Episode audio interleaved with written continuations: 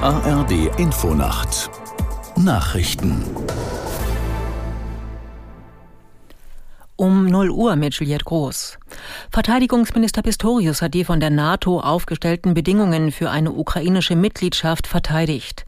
Er verstehe aber den Unmut von Präsident Zelensky über aus Sicht der Ukraine unzureichende Beitrittszusagen, sagte Pistorius am Abend in der ARD.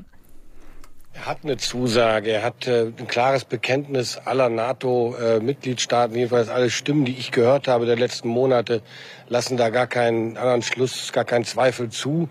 Alle sagen, die Zukunft der Ukraine liegt in der NATO. Sobald der Krieg vorbei ist, das ist auch in den Augen von Präsident Zelensky klar, sobald der Krieg vorbei ist, geht's los. Bundesverteidigungsminister Pistorius.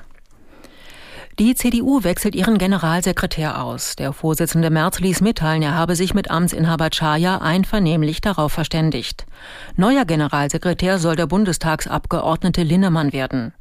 Hans-Joachim Viehweger aus Berlin zu den Gründen für die Entscheidung.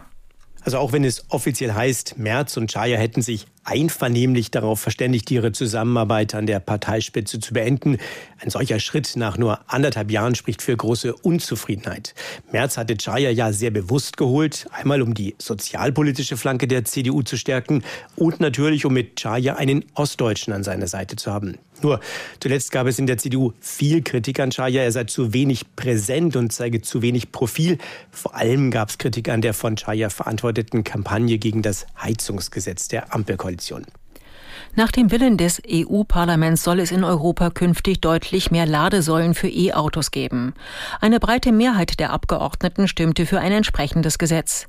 Danach sollen bis 2026 entlang der Hauptverkehrsstraßen mindestens alle 60 Kilometer öffentliche Ladesäulen zur Verfügung stehen. Außerdem soll es bis 2031 mindestens alle 200 Kilometer Wasserstofftankstellen geben. Ausnahmeregelungen sind für abgelegene Regionen, Inseln und Straßen mit sehr wenig Verkehr vorgesehen. Betroffene von sexualisierter, psychischer und körperlicher Gewalt im Sport können künftig Hilfe bei einer zentralen Ansprechstelle suchen.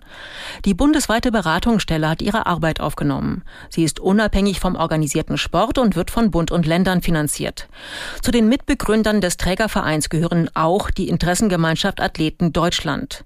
Der Deutsche Olympische Sportbund als Dachverband des organisierten Sports beteiligte sich dagegen nicht an der Einrichtung.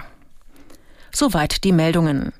Das Wetter in Deutschland. Im Mittel- und Ostdeutschland trocken, sonst Schauer und teils Unwetter. Tiefstwerte 21 bis 13 Grad. Am Tage nach Osten abziehende Schauer und Gewitter, Höchstwerte 19 bis 29 Grad. Am Donnerstag heiter im Nordwesten und Süden teils gewittrige Schauer.